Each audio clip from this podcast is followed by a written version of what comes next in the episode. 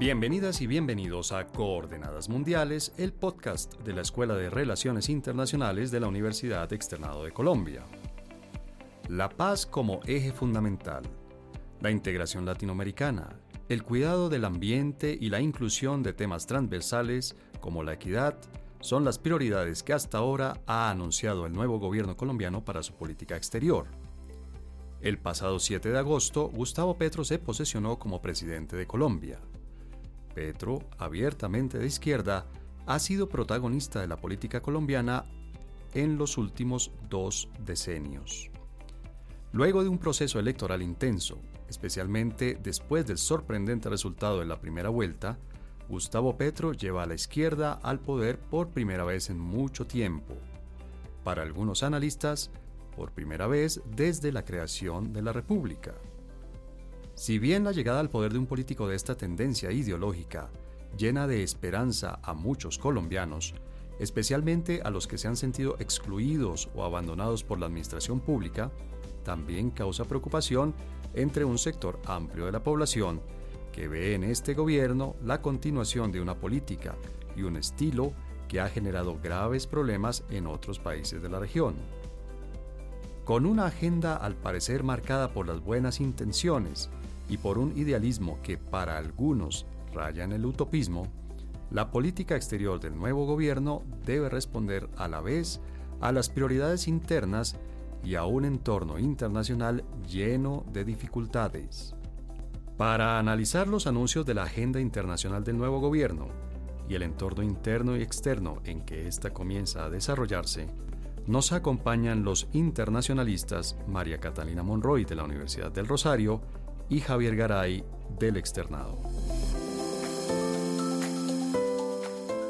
Catalina, gracias por haber aceptado esta invitación a nuestro episodio sobre la política exterior del nuevo gobierno. No, profesores Páez y Garay, muchísimas gracias a ustedes por invitarme. Javier, ¿qué tal esta formalidad de Catalina como profesores Páez y Garay? ¿No? Estoy sorprendido y admirado. y agradecido, yo me siento importantísimo. Considerando que ya conocía a, Javier de antes, entonces, bueno, no, mientras entramos en confianza. Muy bien. Bueno, entonces Javi, digo, eh, profesor Garay, gracias por haber aceptado esta invitación también. Javier, usted que es de la casa, chévere que vuelva a estar aquí en Coordenadas Mundiales. No, muchas gracias por la invitación. Como siempre, muy feliz de estar acá y muy honrado además por estar al lado de Catalina. Nunca habíamos compartido espacio en esto, entonces qué, qué felicidad. Bueno, muy bien. Gracias, el honor es mío. Compartamos este honor y esta felicidad con la gente que nos está escuchando, pero les propongo que entremos en materia. Entonces, eh, les pido su opinión, entremos, empecemos a analizar esto con un primer tema y es ¿Cuáles creen ustedes que van a ser los grandes temas, los temas principales de la agenda de política exterior de Colombia en este cuatrenio que estamos a punto de iniciar? Seguramente cuando la gente escuche este episodio acabaremos de iniciar el gobierno de Gustavo Petro. Catalina, ¿cuál crees tú que es los temas grandes principales de la agenda de Petro? Bueno, César, yo resumiría en tres grandes temas. Paz, crisis climática, que la voy a combinar con justicia social y ambiental, y fortalecimiento de una democracia multicolor. Esta es mi respuesta. Si quieren, ahorita podemos puedo profundizarla un poco. Claro, pero entonces, a ver, repitamos. Primer punto, paz. Paz. Eh, de hecho, como, ha mencionado el, canciller electo Álvaro Leiva, paz total. Voy a poner total entre comillas porque no nos han definido bien qué significa eh, una paz total, pero se habla de paz total. Segundo, crisis climática enfocada en la justicia. Perdón que te interrumpa, pero sobre ese tema de paz, suena raro que la paz sea un tema de política exterior cuando estamos hablando de conflicto o de violencia interna, ¿no? E-, es interesante, de hecho, paz, no, recordemos que siempre ha sido el tema de política exterior ya por varias décadas. Eh, ahora, el fin justifica los medios, ¿no? La estrategia que ha seleccionado cada mandatario ha sido distinta, pero la paz, entre comillas, se ha erigido siempre como el, fin último. Todos los presidentes en Colombia quieren y han querido pasar a la historia como el líder que trajo la paz al país. Eh, lo que pasa es que en este momento es supremamente interesante porque se habla de una paz total, que está sustentada en, en, asuntos humanitarios, que incluyen igualdad de género con este enfoque interseccional del que tanto se ha hablado, que abarca, por ejemplo, la diversidad étnica, sexual, de género, de orientación, y, que incluye también a comunidades y territorios. De nuevo, pues hablemoslo, es decir, desmenucémoslo un poco, analicémoslo un poco más en detalle más adelante, porque yo sigo teniendo la impresión de que me acabas de hacer una enumeración de temas que son de política interna, ¿no? De política interior, no de política exterior. Pero bueno, el otro gran tema que tú señalas es cambio climático. Cambio climático, pero mencioné crisis climática, porque es lo, que, lo que, se ha mencionado, lo que ha mencionado el, el, canciller electo, habla de justicia social y ambiental, y de hecho en campaña, César, Gustavo Petro hablaba de una transversalización de la agenda de paz y medio ambiente para los temas de política exterior. Por eso creo que, si bien son temas de política interna, aquí es en donde podríamos aplicar este famoso concepto del, del, juego de doble nivel en cuanto a que los temas son internos, pero la estrategia va a ser de política exterior para alcanzar ah. precisamente esa, esa paz y ese enfoque eh, medioambiental dirigido a, enfrentar la crisis climática en esa estrategia diplomática de, de doble nivel. Catalina, se nota que eres una magnífica profesora porque hasta yo entendí ya con esta, con esta explicación que das del doble nivel, porque temáticamente el primer grupo de temas, digamos, de la paz, a mí me suena a política interna. Temáticamente, cambio climático me parece que es por antonomasia un tema de política exterior o por lo menos de relaciones internacionales. Pero ya con lo de doble nivel, ya voy viendo por dónde va el agua al molino. ¿Cuál sería el tercer tema de esos que mencionaste? Mencioné el fortalecimiento de una, entre comillas, democracia multicolor de Colombia para el mundo. Más adelante voy a expresar mi opinión al respecto, pero estoy mencionando cuál es lo, que tú me dijiste, me preguntaste cuáles son los temas, los grandes temas. Además de buena profesora, estás muy juiciosa, muy disciplinada. Javier, ¿qué tal esto? Gracias. Javier, ¿cuáles son, en su opinión, los temas gruesos de este gobierno, los temas principales? Yo había identificado dos. Uno de ellos comparto el mismo diagnóstico que hace Catalina, entre otras, pues porque es lo que han dicho, que es el tema de la paz, ¿sí? En abstracto, en general, etcétera. Y hay uno segundo que también creo que va a tener un impulso, que es el de la integración específicamente latinoamericana. Y yo creo que ambos, además, atendiendo esos otros dos temas que identificó Catalina, el tema de crisis ambiental, el tema que me, me, intriga un poco, el tema de democracia multicolor, me parece interesante y que seguramente va a estar ahí, pero que yo agruparía más que en un tema, en una de pronto actitud frente al ámbito internacional, que es una posición, si se quiere, antihegemónica, ¿no? De cuestionamiento del ámbito internacional, del ámbito de la, digamos, de las instituciones, de los temas vigentes y de las relaciones de poder en el ámbito internacional que van a estar mediados, eso sí, por un discurso, por una retórica bastante antihegemónica y que pasa por el cuestionamiento del modelo económico, del modelo internacional de toma de decisiones y pues claramente de, de, las potencias vigentes, o más bien de una de las potencias vigentes que es Estados Unidos. Pero entonces yo diría, los dos temas son paz e integración latinoamericana. Y en este tema de democracia exterior, Javier, a ver si estoy entendiendo bien, sería el equivalente, digamos, a la declaración de Suecia, si no me falla la memoria, de que Suecia es un Estado que tiene una política exterior feminista? Habría que preguntarle a Catalina si es eso realmente lo que ella quiere, quiere decir, pero no, yo, yo diría, lo identifico más por el lado de un, tema de retórica. No veo porque no ha sido claro, igual de pronto nos sorprenden, no ha sido claro cuál va a ser la postura, por ejemplo, de Colombia frente al tema ambiental, es decir, cuál va a ser la, lo innovador y cuál va a ser la propuesta puntual que va a tener el gobierno colombiano en materia ambiental. Ya alguna vez fue, digamos, innovador en ese sentido durante el gobierno de Juan Manuel Santos, con esa propuesta o esa propuesta muy inicial de lo que después se convirtió en Objetivos de Desarrollo Sostenible. En este caso no, no sabemos realmente cuál es la postura, pero sí sabemos cuál es la retórica. Entonces yo digo, más que un tema, seguramente la agenda va a ser un tema de retórica, de la forma como incide en el ámbito internacional. Entiendo. Catalina, cuando tú dices que uno de los temas principales es la paz, entonces te pido ahora sí, démosle espacio a, a, este tema. Eh, ¿Qué quieres decir con eso? Es decir, ¿cómo es que la paz es un tema de política exterior? Bueno, ya lo había mencionado antes, la paz de hecho siempre ha sido un tema de política exterior desde los gobiernos, desde comienzos del siglo XX, eh, cuando se menciona incluso la existencia de una diplomacia para la paz. Pero César, es que este gobierno va a ser muy interesante porque es que el, canciller electo Leiva señaló claramente que esta va a ser la Cancillería de la paz.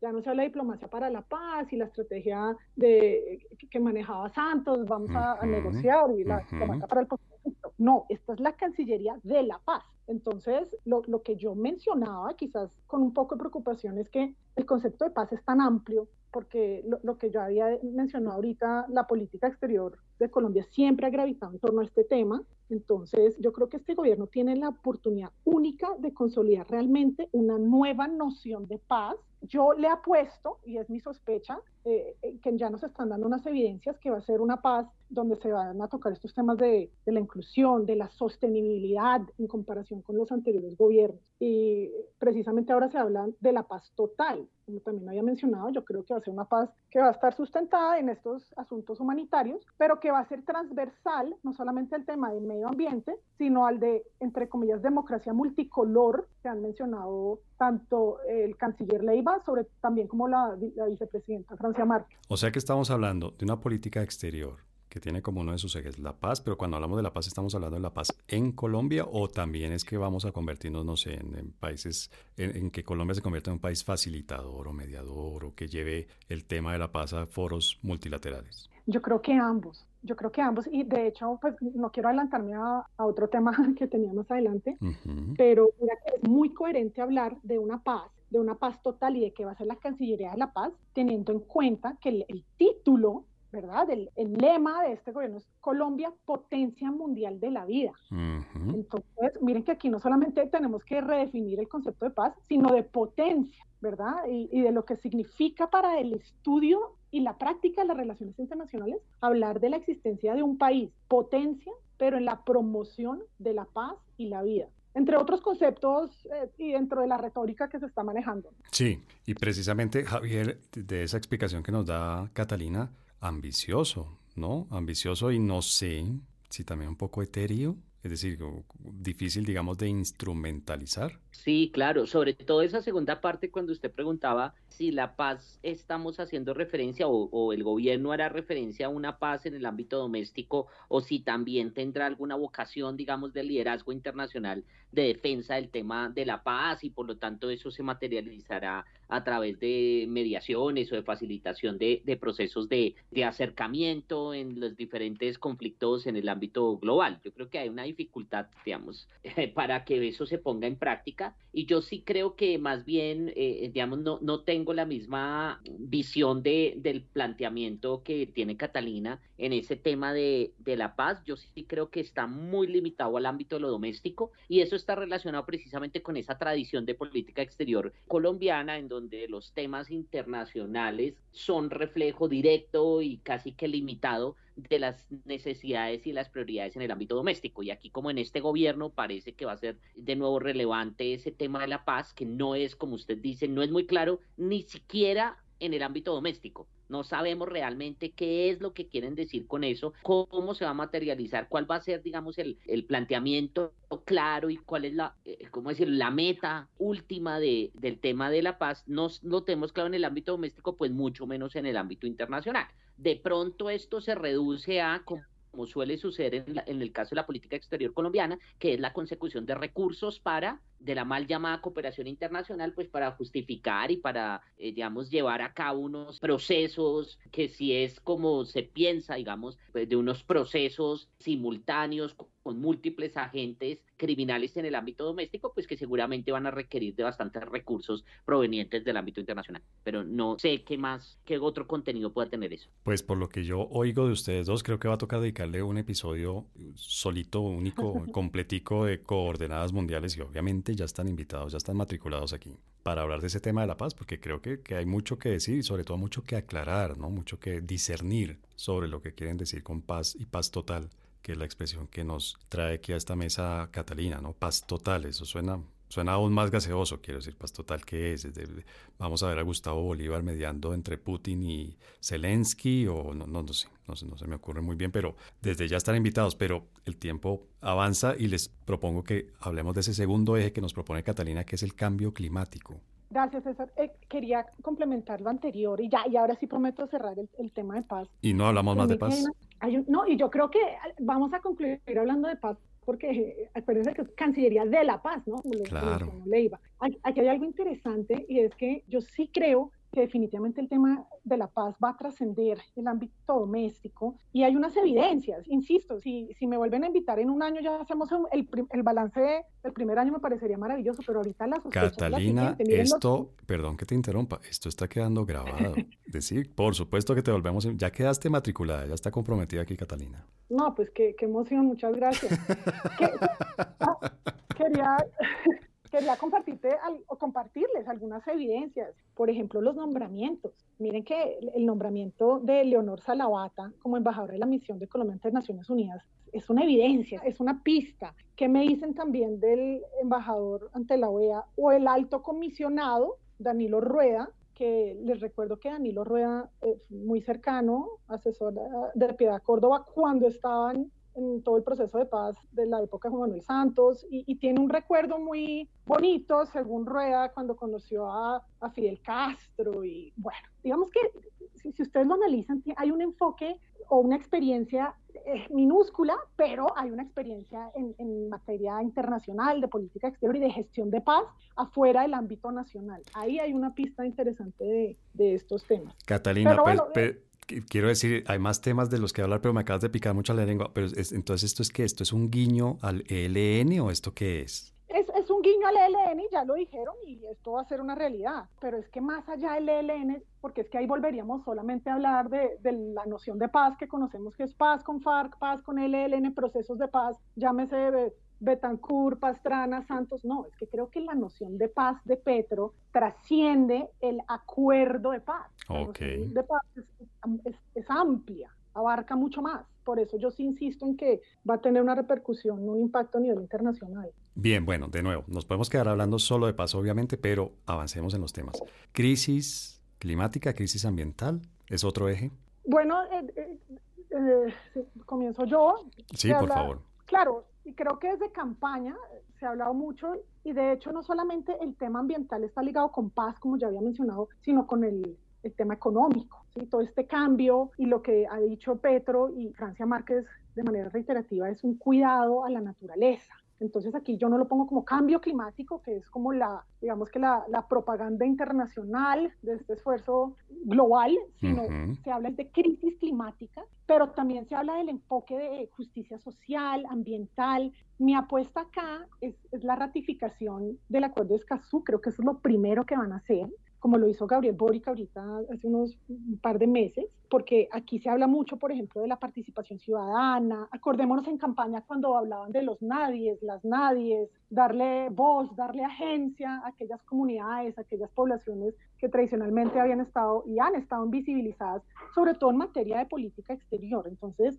para mí esto, esto va a ser clave. Leiva, de hecho, señala que eh, seremos los campeones de la defensa de la biodiversidad de los ecosistemas, de los mares, los bosques, de los que están por nacer, y bueno, volvemos a la retórica del, del actual gobierno. Pues eso, a ver, de nuevo, hoy estoy, creo que es la hora a la que estamos grabando esto, pero estoy un poquito lento para entender. Entonces voy a pedirle el favor a Javier Garay de que nos explique un poco esto. La política exterior, por supuesto, hace parte, es una política pública más y por supuesto hace parte de la política con mayúscula. Cuando un gobierno hace algo en política exterior, no solamente le está hablando al resto del mundo, sino que también le está hablando a lo que se llama popularmente la galería, es decir, a los colombianos. Javier, este tema de la crisis ambiental, crisis climática, es un tema realmente de política exterior? ¿Se puede lograr algo en, términos de política exterior y diplomacia en este tema? ¿O en realidad es que el gobierno Petro le está diciendo a los colombianos que Colombia es una potencia y que miren cómo hablamos en diferentes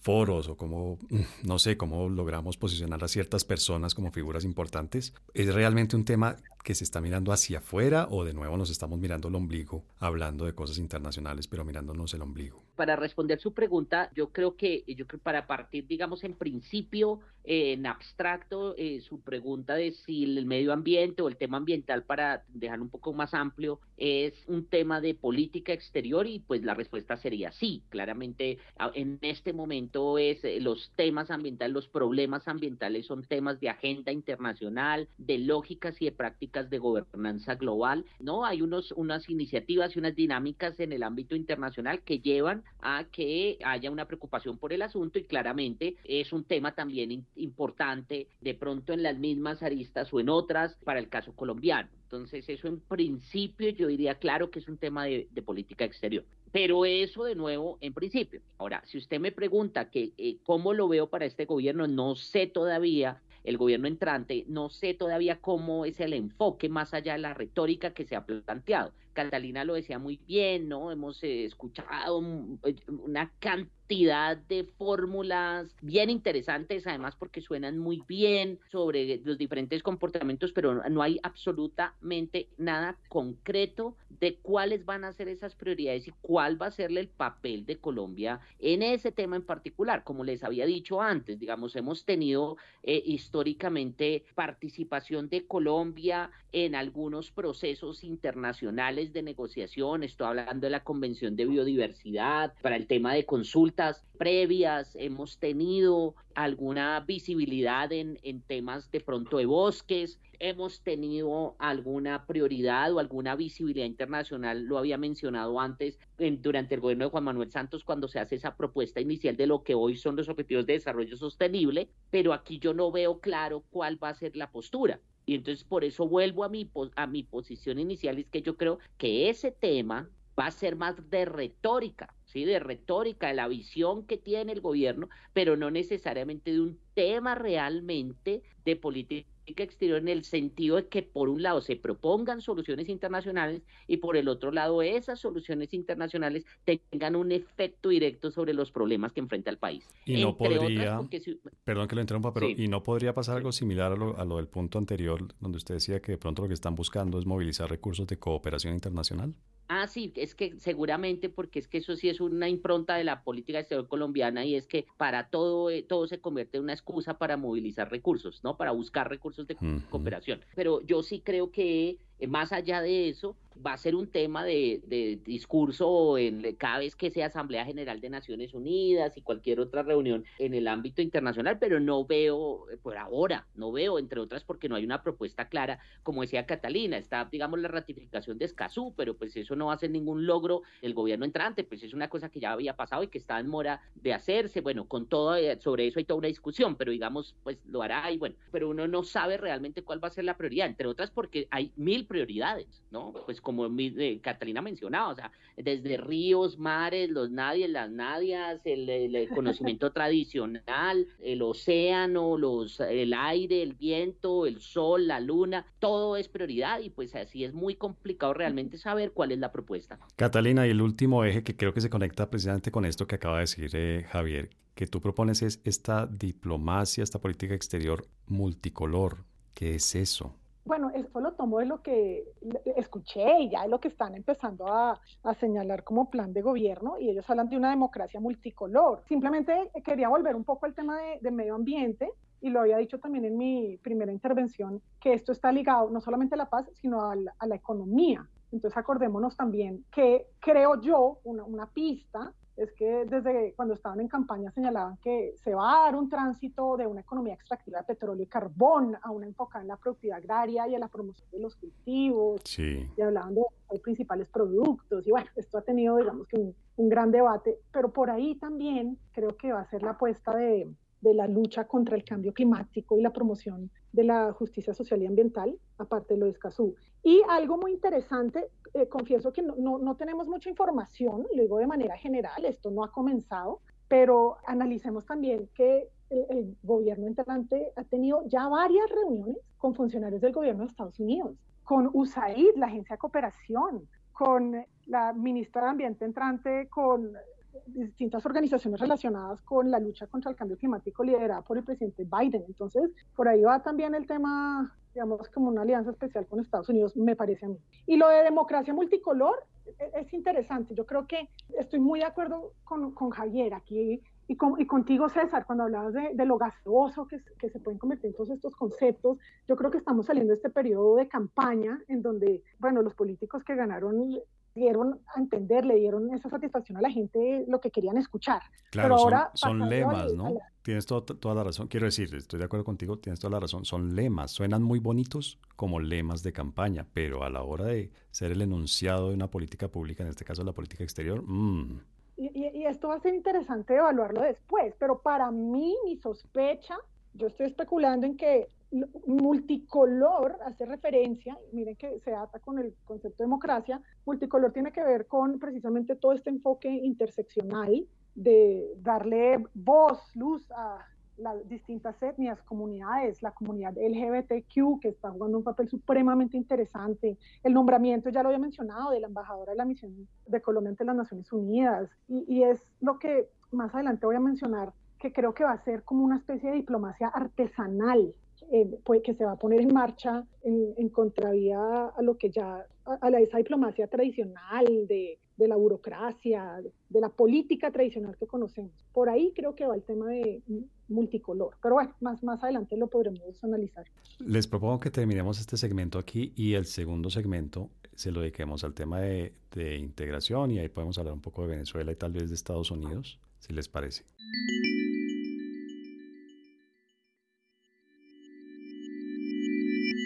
Bueno, en el primer segmento de este episodio de Coordenadas Mundiales, Javier, perdón, Catalina y Javier, eh, mencionó antes a nuestra invitada Javier de la casa, más de confianza, más de lavar y poner. Catalina y Javier nos dejaban claros tres ejes principales de, lo que ellos creen que va a ser la política exterior. Eh, no tanto de creer, es decir, no es una creencia, es lo que se ha venido anunciando durante la campaña, durante el empalme, los anuncios, los nombramientos que se han venido haciendo, llevan a pensar que esos son tres de los temas principales de la política exterior, de la agenda de política exterior del gobierno Petro. El, la paz, la crisis climática y esto que se, llamaba, que se llaman democracia multicolor, ¿verdad? Hay un tema que también ha aparecido reiterativamente en el discurso de Petro y en todo este proceso, que es el de la integración. Y es una integración que tiene un apellido, un adjetivo, que volvemos a ver cada tanto que tanto, sobre todo de gobiernos y de movimientos de izquierda en América Latina y es la, integración latinoamericana. Yo creo que ese pareciera ser el gran fetiche, si me permiten la expresión, de política exterior de cualquier gobernante o de cualquier aspirante a gobernar en América Latina. ¿Qué hay de nuevo, qué hay de diferente, qué hay de, específico en esa propuesta de integración latinoamericana, Javier? No, pues, digamos, le respondo rápido, me vuelvo un poco algunas cosas que quería decir y vuelvo. ¿Qué tiene de diferente, de novedoso, etcétera? No veo que tenga nada de novedoso, de diferente. Y me vuelvo en dos cosas. Eh, fíjese que usted había dicho, eh, dice cuando comenzamos este segmento que, que, habíamos hablado de esos tres temas. No, yo quiero aclarar que para mí eh, tanto el tema de medio ambiente como eso que Catalina eh, resaltó de la democracia multicolor, eso para mí no van a ser temas de la agenda eh, exterior. Digamos, el tema del medio ambiente yo creo que se puede eh, debatir y tendremos que esperar. El tema de este democracia multicolor, claramente eso no va a ser un tema de política exterior, eso va a ser esa parte retórica de la política exterior, que no es lo mismo y no hay que confundirlo con un tema. Segunda cosa que quería decir, eh, Catalina lo mencionó antes, que las reuniones con Estados Unidos y USAID y, de, y demás, eh, que insisto, vuelve, digamos, a esa idea que ya había mencionado de la consecución de recursos, digamos, ¿no? De la excusa para, y fíjense que no solamente ha sido con ellos, sé que también han pedido ya plata en organizaciones internacionales, específicamente el Banco Mundial, están pidiendo eh, muchísimos recursos en el ámbito internacional para financiar de todo, ¿no? No solamente temas de política exterior, sino toda las, la serie de reformas que se quieren plantear. Entonces, vuelvo a, a, su pregunta, César, de qué tiene diferente esta oleada de integración, o vuelve y juega. La pregunta es si va a haber realmente un fomento de la integración o si es una faceta, un periodo más de retórica en favor de la integración latinoamericana Sí. Eh, es muy posible. Javier, pero perdón, le, le, sea... le, cambio, sí. le hago una trampita, le hago, ya que usted hizo esta introducción, le hago una trampita y le cambio un poco la pregunta. Es, ¿qué es lo que se puede hacer diferente ahora que no se haya intentado en el pasado? Porque es que yo llevo estudiando, quiero decir, desde que estuve sentado como estudiante de pregrado, a ver, yo hago cuenta rápidamente, 30 años, un poco más de 30 años estudiando relaciones internacionales y creo que desde hace treinta y tantos años estoy oyendo el cuento, eh, la propuesta, el, el, deseo de la integración latinoamericana. ¿Qué podría hacer el gobierno Petro de nuevo, que sí funcione, que realmente logre integración? O, o, de nuevo estamos frente a una propuesta que se va a quedar en retórica porque además pues tenemos otros líderes latinoamericanos que lo han intentado de mucho más peso, ellos como líderes y, y su país como actor que no es que hayan logrado mucho en, estos, en este tema. Sí, es que, que yo creo que hay algo que no se entiende en, en, América Latina y es que la integración no se presenta porque sea eh, lo deseable o porque seamos hermanos o porque es que la integración es una cosa maravillosa y abstractamente hermosa. No, la integración es un resultado de lógicas de costo-beneficio desde el punto de vista eh, eh, gubernamental, desde el punto de vista social, etcétera. Y lo que hay que hacer evidente, entonces, César, diría yo, es ese cálculo y esos beneficios percibidos de la integración. Ahora, según lo que uno ha visto de cuál es el espíritu de la integración y de la visión de integración del gobierno entrante, pues esos costos y beneficios no se van a quedar sino de nuevo en el discurso, porque cuando hablamos de costos y beneficios de la integración, pues tiene que haber costos que son de los que no les gustan y son costos comerciales y son costos de, sí, de, de las cosas que a ellos les, pase, les parecen triviales y prosaicas y que niegan digamos, toda su visión del, del mundo. Entonces, si esos beneficios de la integración no se incorporan realmente a las lógicas, pues no va a haber un avance dentro de los procesos de integración. Catalina, tú compartes esta visión un poco pesimista de, de Javier, o sea, estamos frente a una nueva propuesta, perdón, retórica, integración. Realmente Petro va a conseguir más de lo que logró Lula en su momento, por decir algo, o de lo que posiblemente ahora Lula como presidente reelecto de Brasil puede hacer en este tema de, integración latinoamericana? Sí, César, eh, eh, estoy muy de acuerdo con Javier, sobre todo cuando él mencionaba el tema de, costos-beneficios. Creo que Petro es supremamente astuto. Petro no va a entrar en esa retórica de, digamos que de la izquierda, de otros países latinoamericanos. Petro le apuesta a pasar a la historia, ya había mencionado como todos los presidentes en Colombia, y aquí, insisto, porque me preocupa un poco que tanta retórica para saber que con el país con que más reuniones han tenido y lo han visibilizado los medios ha sido con Estados Unidos, con Europa, con, con la banca multilateral. ¿sí?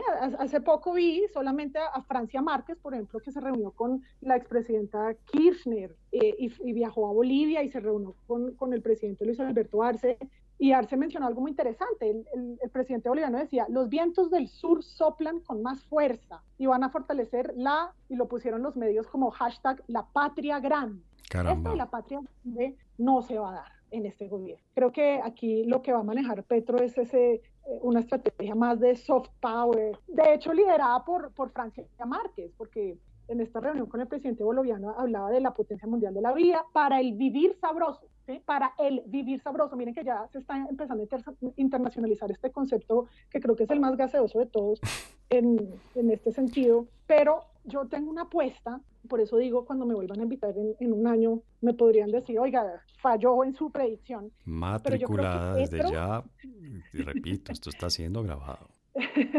Gracias, pero yo, yo, creo que Petro tiene la gran virtud o tendrá la gran virtud de poder relacionarse con quien él quiera y no ser criticado. Clave que no caiga en una ideologización, ¿verdad? Y creo que él será consciente de esto y tengo la sospecha que no, que no va a ser así. Al contrario, así como llamó a sus principales adversarios al diálogo, a Uribe, a, Hernández, etcétera, yo considero que también lo va a extender a nivel internacional. Yo veo a un Petro rodeado de amigos y aliados, y yo veo a un Petro que podrá sentarse en la mesa un día con Joe Biden pero al día siguiente con Nicolás Maduro y al tercer día con Vladimir Putin y no pasará mayores. De hecho, siento que puede tener ese gran potencial para convertirse en un, en un mandatario mediador y líder a nivel regional y por qué no decirlo internacional. De hecho, ese, este es el sueño que tuvo Juan Manuel Santos, que siento yo, en mi opinión, que no lo, no lo logró concretar siendo Nobel de Paz, etcétera, pero me parece que Petro tiene el potencial, me puedo estar equivocando, pero, pero bueno, ya hablaremos más adelante. Ah, pero lo que tú estás planteando, lo que acabas de plantear, Catalina, lo llevaría a pensar que por un lado va el enunciado, digamos, el discurso del, del,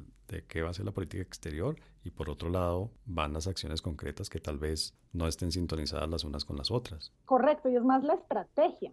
Lo que no sabemos ahorita y lo que yo no he, todavía termino de, de, estudiar es cuáles serán los intereses, la motivación, la percepción de Gustavo Petro en asuntos de política exterior, teniendo en cuenta que en Colombia siempre han sido tradicionalmente los presidentes, menos Duque, eh, bueno, ahí está la, una, una, gran excepción, quienes lideran y quienes tienen unas ambiciones en, en asuntos de política externa. No, no lo he terminado de descifrar, pero yo creo que yo le apuesto a que él busca ese liderazgo, insisto, no regional, sino internacional. Y esta retórica, volviendo al tema de la integración, la patria grande, el vivir sabroso, esto se lo va a dejar un poco más a, puede ser a la Cancillería de la Paz, a la vicepresidenta, pero él como tal, yo creo que le va a apostar a, una nueva versión del respiceón, algo así.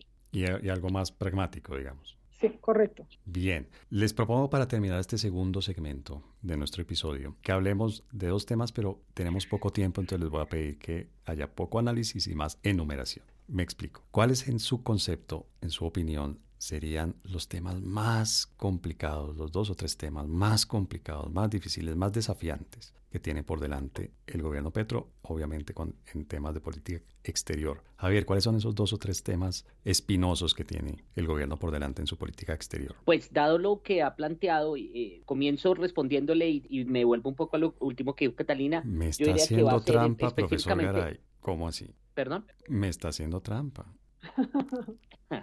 Pregunto una cosa me responde otra. Dele pues. Muy esquemáticamente, digamos, va a haber muchos temas porque uno puede, puede comenzar ahí a discutir el tema de medio ambiente, listo, cómo lo va a resolver, cómo se va a enfrentar a las negociaciones actuales, eh, los avances, no sé, acuerdo de París, es decir, de nuevo lo práctico, no, no lo retórico, sino lo práctico. Y ahí seguramente va a tener problemas, pero va a haber dos temas espinosos que ya se van perfilando. El primero de ellos es, bueno, tema de, de drogas, cómo va a ser para manejar el tema de drogas en el ámbito internacional, cuál va a ser la propuesta real en el ámbito internacional para enfrentar ese tema. Y en segundo lugar, que ya se está viendo sobre todo en la relación con Estados Unidos, va a ser, bueno, eh, eh, volver compatible esa idea de paz total versus también al papel, por ejemplo, de la extradición y el acuerdo que existe con Estados Unidos. Entonces son dos temas ahí que yo creo que van a ser eh, importantes. Y uno, si quiere, una ñapa que va a ser el tema comercial en el ámbito internacional, aunque eso no lo veo tan problemático porque en este momento hay una tendencia global en favor, digamos, de tendencias proteccionistas y yo veo que esa también es la tendencia del gobierno entrante. Y precisamente señalo esas tendencias proteccionistas porque me vuelven a lo que señalaba eh, Catalina. Eh, digamos, sí, yo también creo que sí puede convertirse, digamos, en un líder, en una un referente internacional, pero no hay que olvidar que no es en abstracto, no es solamente porque él quiera y porque sea una persona muy hábil y muy inteligente, sino que también en este momento, en este momento existen unas condiciones que lo pueden llevar a convertirse en eso, pero las condiciones son externas, no por él. Entonces no existe ninguna, digamos, ninguna una condición que lleve a pensar que él tiene el talante y el potencial de ser un líder simplemente por sus características y porque es muy hábil, sino que en este momento las circunstancias internacionales facilitarían facilitarían que adquiera una posición en ese sentido, pero eso no es automático y no necesariamente el ámbito internacional se va a mantener así. Bueno, no es normalmente mi papel aquí el de analista, pero usted propuso un tema que es mi tema de trabajo académico, que es el narcotráfico. Yo creo que el narcotráfico deberíamos incluirlo dentro de esos temas en los que hay un ambiente, una coyuntura internacional favorable. ¿no? El, gobierno Biden tiene una política frente a las drogas ilícitas que yo creo que se sintoniza fácilmente con la propuesta o con la visión del gobierno de Petro. Catalina, ¿cuál sería en tu opinión, cuáles serían en tu opinión esos temas difíciles, inevitables que sí o sí va a tener que enfrentar la Cancillería colombiana? Bueno, César, antes de responder, quisiera mencionar que yo también soy de la casa. Yo me gradué en doctorado en, estudios políticos del externado en 2013. De hecho, soy de la primera ah. promoción Así que me siento súper externadita. esto es como haciéndome un poquito de publicidad para que me vuelvas a invitar. Pero, ya está súper invitada, pero además uno educa, perdón, les recuerdo a mis queridos colegas, uno educa con el ejemplo. Cada vez que les pregunto algo, desvían la respuesta, pero adelante.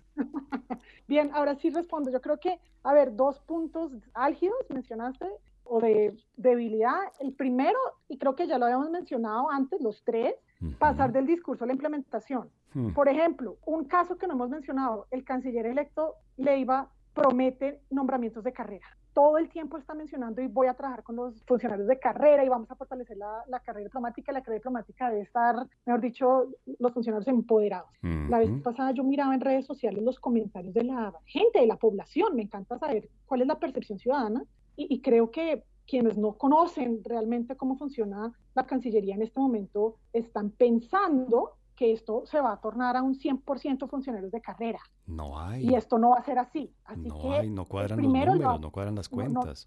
No, cuadran las cuentas y esto podría costar un, un, punto de credibilidad al actual gobierno, al actual canciller. Eh, e insisto, eh, todos los que, los que sí conocemos entendemos que el cambio no puede ser de la noche a la mañana, pero es que el discurso así lo promete, entonces eso me preocupa. Y así como este ejemplo puede terminar en, en otros que podríamos seguir mencionando. O sea, hay un alto, hay un alto riesgo ahí de incumplimiento y de frustración. Exactamente. Uy, César, tú lo mencionaste, frustración. De hecho, entre los mismos electores de, del pacto histórico, porque es que a mí yo siento que cuando yo escucho al canciller hablar de los funcionarios de carrera, está prometiendo, está insinuando que todos los nombramientos van a ser de carrera. Y esto no va a suceder. Entonces, cuando empecemos a ver los nombramientos de libre nombramiento y remoción, pues ahí vamos a tener algunos, más de unos frustrados. Y el segundo punto, y realmente que me, me preocupa bastante, es que el, el, tema, nuevamente la retórica, desde la campaña hasta el, documento que está circulando ahorita como plan de gobierno, es que se señala que el cambio es con las mujeres. Yo me he dedicado ya por un, por un par de años a estudiar diplomacia feminista, política exterior feminista, me, me, encanta el tema, creo que ahorita es mi tema de estudio y, me preocupa porque el pacto histórico ha sido muy enfático en afirmar que las mujeres son y serán las protagonistas. Otro caso de, de, frustración. Ellos señalan, no, las mujeres como las guardianas del agua, de la tierra, todo se centra en torno a la mujer. Pero si ustedes analizan, no se ha hablado sobre la posibilidad de concretar realmente una estrategia política exterior feminista, como si lo está haciendo, o si lo hizo, perdón, México y lo está haciendo Chile, que son gobiernos de izquierda. En mi humilde opinión, incluso pudo haber nombrado una canciller mujer, defensora de los derechos humanos, conocedora y promotora de la estrategia feminista, pero no solamente nombra a Leiva, sino que si miramos los cargos como el alto comisionado, el embajador ante la OEA, y, hay otros que, que, solamente digamos que generan ciertas dudas sobre, más allá de las buenas intenciones, yo creo que le hace falta nombramientos de, de expertos, de, de, personas que realmente sí lo puedan encauzar hacia el tema feminista o con enfoque de género en materia política exterior, porque mucho de lo que hablan hace referencia a una política exterior feminista, pero me parece que hay un poco de desconocimiento ahí. Claro, claro, bueno, y de nuevo es que es inevitable ir al lugar común, usar el lugar común, el cliché de una cosa es lo que uno promete en campaña, que puede prometer esta vida y la otra, el cielo y las estrellas, y otra cosa es ya a la hora de gobernar, ejecutar eso, hacer realidad eso que prometió. Pero precisamente con eso les, les propongo que ya cerremos este segundo segmento porque se nos acaba el tiempo muy rápidamente. Javier, ¿cuál podría ser una o dos victorias tempranas? ¿Qué podría ser algo que, que realmente puede cumplir y lo puede hacer rápidamente este gobierno en términos de política exterior? Pues yo creo que ya, ya hay una victoria que es el restablecimiento, la ilusión de restablecimiento de relaciones con Venezuela y lo otro precisamente que señala Catalina y lo ha dicho en varias ocasiones y es esa apariencia de normalidad en relación con pues las relaciones que tenemos con Estados Unidos. Bien, y Catalina, ¿cuál crees tú que sean esas victorias tempranas de este gobierno en política exterior? coincido con Javier, yo creo que el primero y el más obvio es el restablecimiento de las relaciones con Venezuela, pero además con otros gobiernos con los que desafortunadamente Duque, mm, digamos que por esa, por esa extrema de ideologización de su discurso, de su visión en materia política exterior, nos volvió a catapultar como el Caín de Latinoamérica o el Tíbet de, de, la región, como ya hemos venido sufriendo estos estigmas a lo largo de la historia. Entonces, el primero, el restablecimiento, no solamente, ojo, con estados, sino con organizaciones internacionales y, ¿por qué no?, con ONGs, que me parece clave también el papel de las organizaciones no gubernamentales. Y el segundo, y creo que ya lo había mencionado también, que le va a otorgar rápidamente agencia eh, capacidad de, decisión y de incidir en materia política exterior a voces que tradicionalmente han estado invisibilizadas en política en general. La recomendación bibliográfica de Coordenadas Mundiales.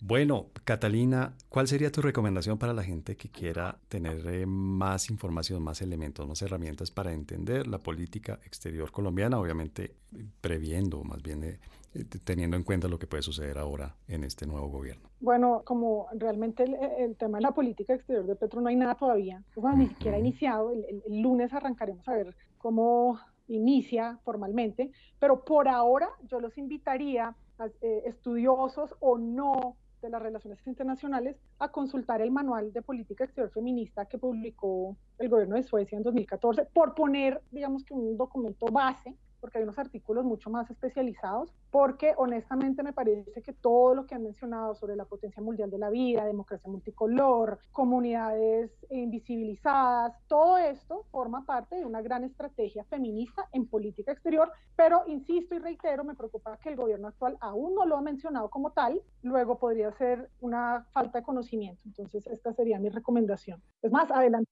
de todos al, al gobierno y estemos informados frente a este tema. Muy bien. ¿Tiene versión en español ese manual?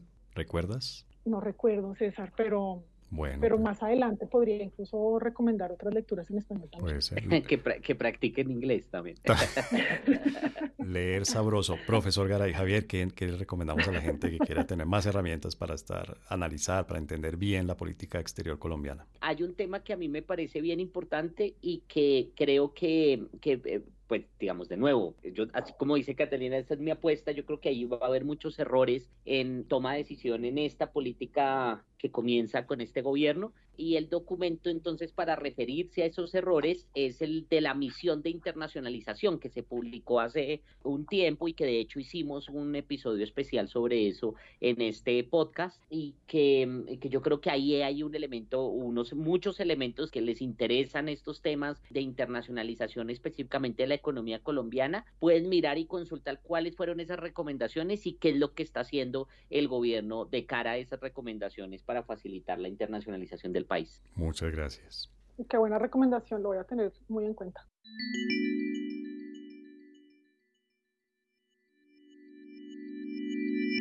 Catalina, muchas, muchas, muchas gracias por haber aceptado esta invitación. Hablábamos extra micrófonos de que una hora tal vez era demasiado tiempo. ¿Se te, te parece? ¿Eres consciente que estamos ya terminando una hora de conversación?